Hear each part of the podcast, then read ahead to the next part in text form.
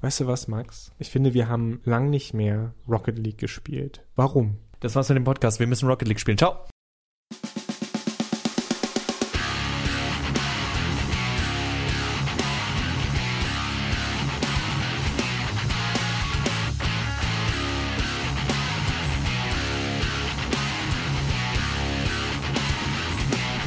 Und herzlich willkommen zu einer neuen Ausgabe von Mehrspieler, dem Podcast über Rocket League, nein, über Robots and Dragons, nein, von Robots and Dragons und daran geht die Welt zugrunde. Wir haben Rocket League gespielt und sind jetzt bereit, darüber zu sprechen. Wie fandest du es, Max? Ja, stereotyper Witz über zwölfjährige Lulz, äh, GG, GGG, blöde Sprüche, what a save, wenn man ein blödes Eigentor gemacht hat. Ach, ist es nicht schön. Und das gute alte EZ, wo alte Leute wie wir dann immer denken, EZ, EZ, bevor man dann meint, dass es easy, easy. sein. Easy. Gut, okay. Ihr merkt schon, mehr Spieler, Spiele, Multiplayer, das äh, wird heute unser Thema. Ich habe vor kurzem und das ist der Grund, warum wir heute auch so ein bisschen darüber reden. Ich habe vor kurzem für Robots and Dragons einen kleinen Artikel äh, oder einen Redaktionsartikel an einem Redaktionsartikel mitgewirkt, den ihr wahrscheinlich mittlerweile auch schon lesen könnt auf der Webseite, über Spiele, die man immer mal wieder spielen kann. Und mir ist aufgefallen, dass da, dass ich da ganz viele, obwohl ich sehr viele Einzelspielerspiele hätte erwähnen können und wir beide, Max und ich, ja eigentlich auch eher so typische Einzelspieler-Spieler sind. Aber ich habe eigentlich fast nur Multiplayer-Spiele genannt und ich fand das ganz interessant, weil ich das von mir nicht so gedacht hätte. Und ich habe mich gefragt, was der Grund dafür sein könnte, abgesehen davon, dass wir alle natürlich jetzt eher zu Hause bleiben sollen, als uns mit anderen Leuten zu treffen. Wie geht's dir da, Max? Zusammenspielen macht mehr Spaß als alleine spielen. Also so, so doof das klingt Zusammenspielen kannst im Mannschaftssport kannst du nicht spielen ohne andere Leute. Die meisten Brettspiele sind schöne mit anderen Spielen und selbst Solo-Spiele zu spielen kann unglaublich schön sein, wenn du jemanden neben dir sitzen hast, den es auch echt interessiert. Ja, es gibt auch welche, die nur darauf warten, dass sie jetzt endlich mal wieder spielen dürfen. Aber ich habe genug tolle Erlebnisse. Wahrscheinlich ist zum Beispiel auch die Final Fantasy Reihe so tief in meinem Herzen, weil das ein Spiel war, das ich am Anfang immer mit meinem besten Freund äh, gespielt habe. Und da wurde sich abgewechselt wir konnten immer über die Stories reden, weil wir ja beide dabei waren. Also es war was, was wir zusammen teilen konnten. Und wenn ich zusammen mit anderen Leuten spiele, dann habe ich immer diesen Effekt. Ob das Divinity ist, ob das FIFA ist, ob das Super Smash Bros. ist und man drei Tage lang nicht miteinander reden will, weil die dumme Sau den Kill gestealt hat. Oder Counter-Strike, ja, äh, ohne Items. Nee, ich spiele nicht mehr mit Items Smash Brothers. Abgesehen davon, ich spiele nicht mehr Smash Brothers. Wir reden heute über Smash Brothers. Nein. Oder wie andere Leute sagen, Smash Bros. Aber ihr seht auch, wie ich mich darüber schon aufheizen kann. Es ist dieses, da ist Emotion drin. Da ist automatisch was ganz anderes drin als so ein Solo-Spielerspiel, so sehr ich es mag. Manchmal, man hat, ist vielleicht ein bisschen fiebrig, ist wegen einer Erkältung zu Hause, kann nicht zur Arbeit und dann sitzt man auf dem Sofa und spielt. Aber man spielt dann nicht so mit Freude, sondern es ist dieses Zeit totschlagen, bis ich abends wieder ins Bett gehe.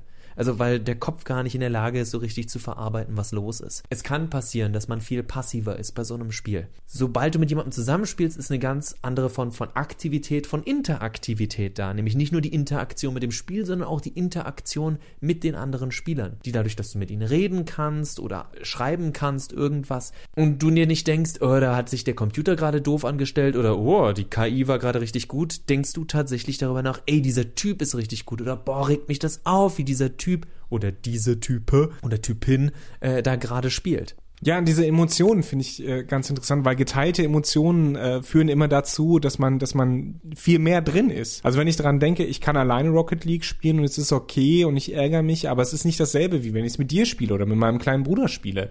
Ähm, genauso, wenn ich mit meiner Freundin Dark Souls spiele und fiese Gegner vermöbel aber dann nur noch irgendwie drei HP hab oder sowas, da, da merke ich, wie mir so ein bisschen die Pumpe geht, weil es einfach spannend ist, weil es spannender ist, diese Gefühle zu teilen. Wenn ich dran denke, ich spiele momentan Generation Zero mit meinem kleinen Bruder und das ist äh, für mich für uns beide ist es einerseits natürlich ein Spiel, das wir irgendwie interessant finden und gut finden. Andererseits ist es aber auch natürlich eine Möglichkeit, sich auszutauschen. Das Spiel ist da tatsächlich nur Mittel zum Zweck. Anders bei Divinity 2, das ich ja auch im Koop spiele, da spielt das, steht das Spiel tatsächlich im Vordergrund. Aber weil das Spiel auch einfach so gut ist und weil es so interessant ist und weil es so schön ist, diese, diese taktischen Züge zu machen und sich immer zu denken, boah, jetzt mach doch endlich mal deinen Zug, ist doch deutlich, ist doch klar, was du machen musst. Oder man sich äh, natürlich wieder ärgert, weil der andere Spieler vergessen hat, dass er gerade genervt ist oder einen Debuff auf sich hat und dann stirbt der Idiot nach dem Kampf. Nehmen wir Spiele wie Daisy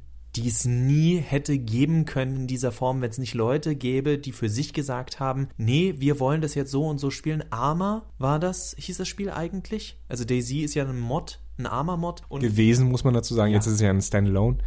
Aber ich kenne jemanden, der damals Arma regelmäßig oder so regelmäßig er konnte, mit anderen gespielt hat. Und die haben das dann als auch Gruppe gespielt. Und die haben versucht, das wirklich taktisch zu spielen, so pseudo-military-mäßig. Und das war, das fanden die cool. Es war wieder mehr an diese Simulation dran, aber die Simulation funktioniert nur, wenn, wie beim Cosplay oder beim Lab, alle wirklich mitmachen und sich an die Regeln halten oder die Regeln des Spiels so eng sind oder so relativ eng sind, dass es ganz klar ist, diese Form von Teamwork und Zusammenarbeit muss sein.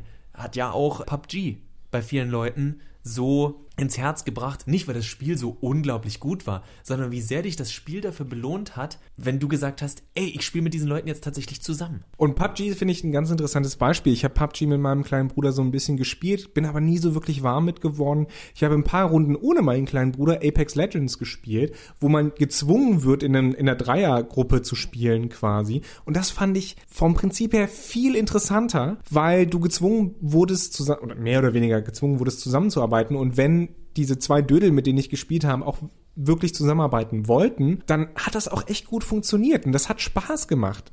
Ich habe es dann natürlich wieder deinstalliert, weil es einfach nicht so mein Spiel ist. Aber es hat Spaß gemacht. Es ist schön und ähm, das ist das ist das Schöne auch an den Erfahrungen, die ich mit Generation Zero mache, dass ja auch ein Shooter ist.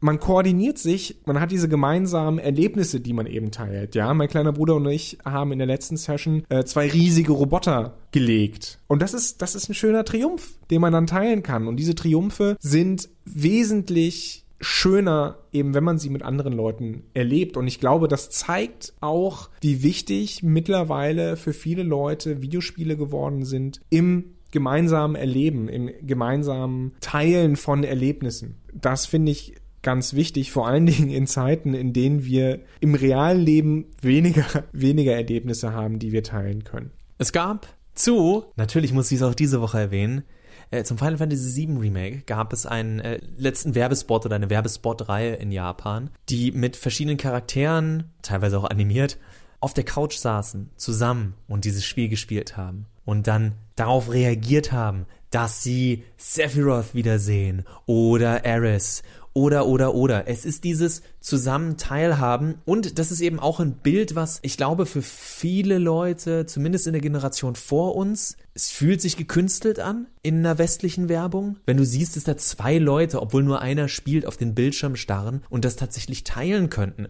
Komischerweise wundern wir uns nie, dass Leute zusammen einen Film gucken können, aber dass Leute nicht zusammen einem Spiel folgen können. Das will so nicht in die Köpfe rein. Das, der Stereotyp äh, des Videospielers ist der blasse Nerd, der nie rausgeht, keine Freunde hat, immer allein in seiner Kellerwohnung hockt oder in seinem Kellerzimmer und da nur äh, Bildschirmbräune bekommt, wie man so schön sagt. Also es ist dieses Alleinsein.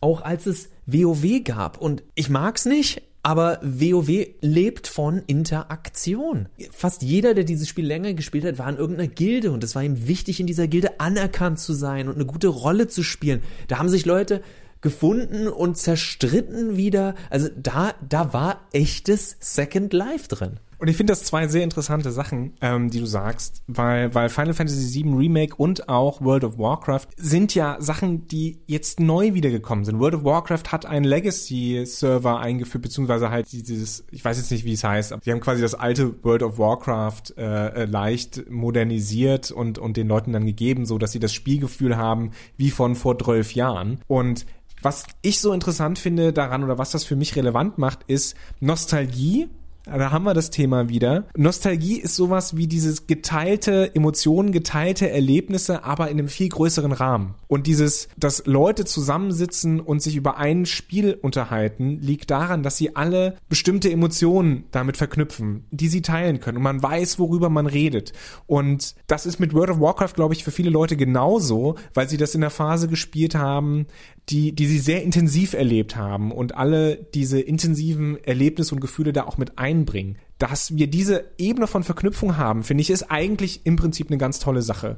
Und das finde ich das Schöne, dass Videospiele, obwohl es dieses ähm, Stereotyp gibt des äh, einsamen Nerds im Keller, dass wir, und wir machen das ja auch seit viel zu langer Zeit, Max, dass wir, dass Videospiele ein verbindendes Element geworden sind für viele Leute weil es ein wichtiges Element der Popkultur geworden ist. Und das finde ich, finde ich, ist, ist eine ganz starke Sache, die, die auch ganz stark für die Kraft dieses Mediums spricht. So, genug Pathos. Jetzt würde ich sagen, zum Abschluss reden wir noch über so, also was heißt reden wir, sondern erzählen mehr auf. So ein paar Spiele, die wir richtig gut finden, was äh, mehr Spieler angeht. Und auch ein, zwei Beispiele würde ich dann zumindest von meiner Seite kurz reinwerfen, wo auch Solo-Spiele, wenn man sich tatsächlich mal hinsetzt und damit auseinandersetzt, also dass es rein vom Prinzip total easy ist, zusammenzuspielen, auch wenn das Spiel nur einen Controller vorsieht.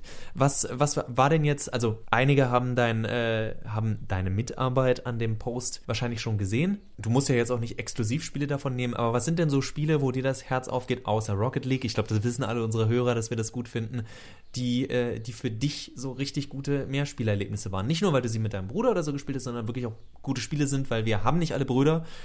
Und manche von uns sagen dann, ja, ich hätte aber trotzdem gerne ein Spiel, das richtig Spaß macht und nicht nur irgendwie so nostalgisch schön für dich ist oder das Setting ist jetzt ganz nett. Also Generation Zero habe ich ja schon genannt, ist aber, glaube ich, muss man mögen. Äh, man hat sehr viel, man reist sehr viel durch die schwedische Insellandschaftspampa im Spätsommer. Ich finde das Spiel jetzt in dieser Zeit gerade extrem gut.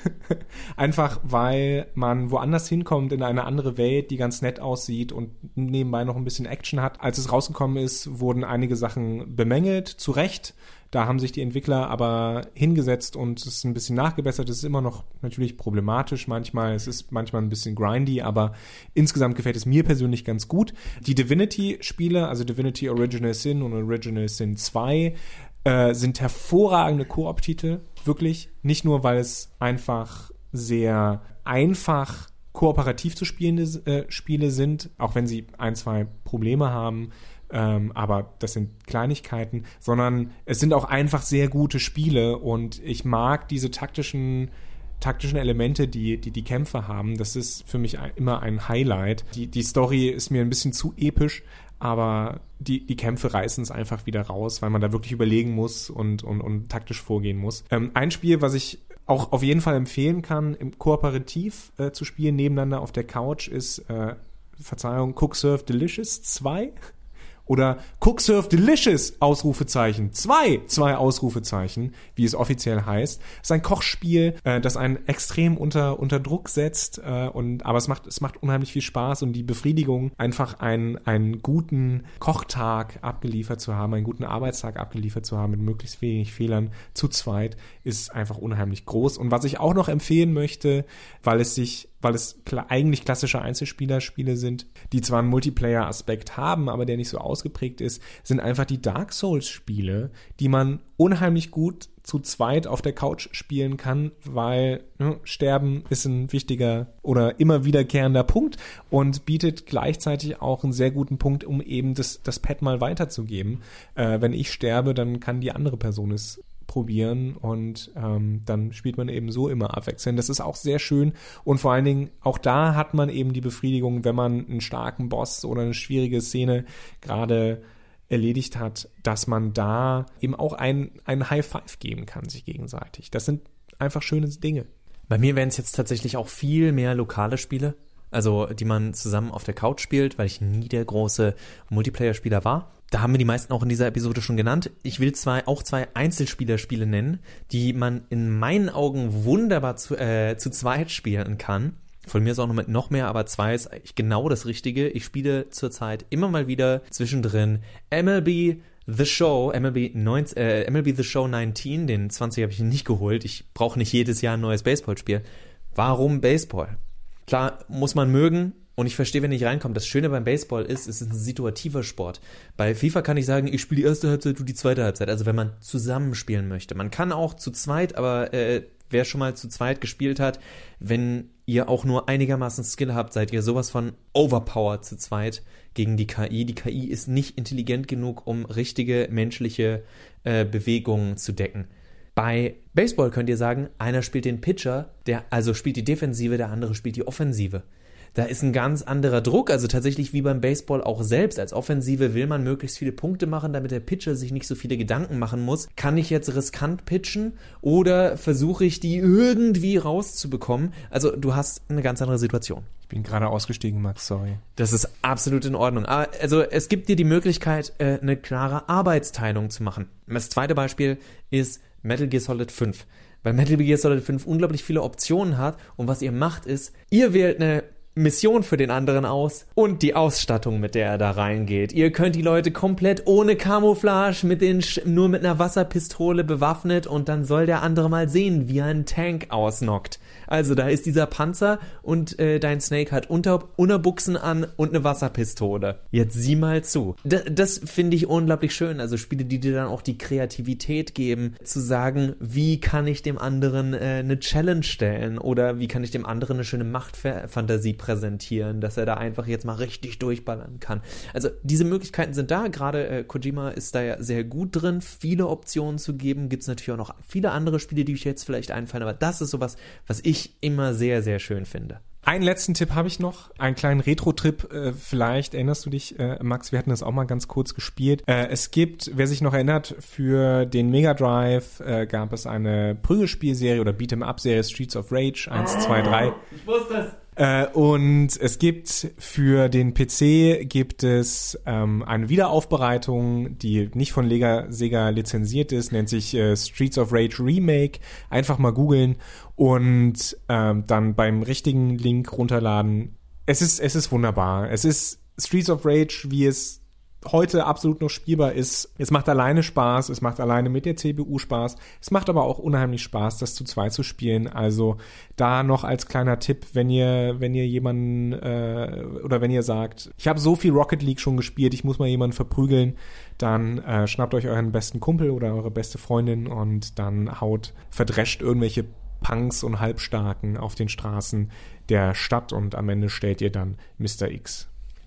Ich werde in der Zeit meinen Super Nintendo, meinen Super Famicom äh, auspacken und Ninja Turtles 4 Turtles in Time spielen. Nicht die Neuauflage, die ist richtig schlecht. Und ich werde Shredder vermöbeln. Das kann man auch auf dem äh, Genesis oder Mega Drive. Das war dann Turtles The Hyperstone Heist.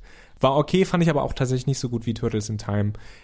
Whatever, Leute. Ich hoffe, ihr habt ein paar Inspirationen bekommen, habt vielleicht auch ein paar Gedanken zum Thema entwickelt. Was mögt ihr an Multiplayer-Spielen? Was sind Multiplayer-Spiele, die ihr besonders interessant findet? Und was mögt ihr am Zusammenspielen? Also, weil wir haben ja heute wieder diese Brücke geschlagen. Es geht uns nicht exklusiv nur um die klassischen Mehrspieler-Spieler von zwei bis oder eins bis acht Spielern, sondern eben auch das, was macht Zusammenspielen so schön und was macht Zusammenspielen für euch auch aus. Teilt eure Emotionen und Erfahrungen gerne in den Kommentaren. Und ansonsten hören wir uns hoffentlich nächste Woche wieder, wenn wir alle mal vielleicht auch mal wieder mit anderen was machen können, das nicht am Computer stattfindet. EZ, EZ, EZ. Äh, die Musik ist von Glory of Joanne. Macht's gut, wir zocken noch eine Runde Rocket League.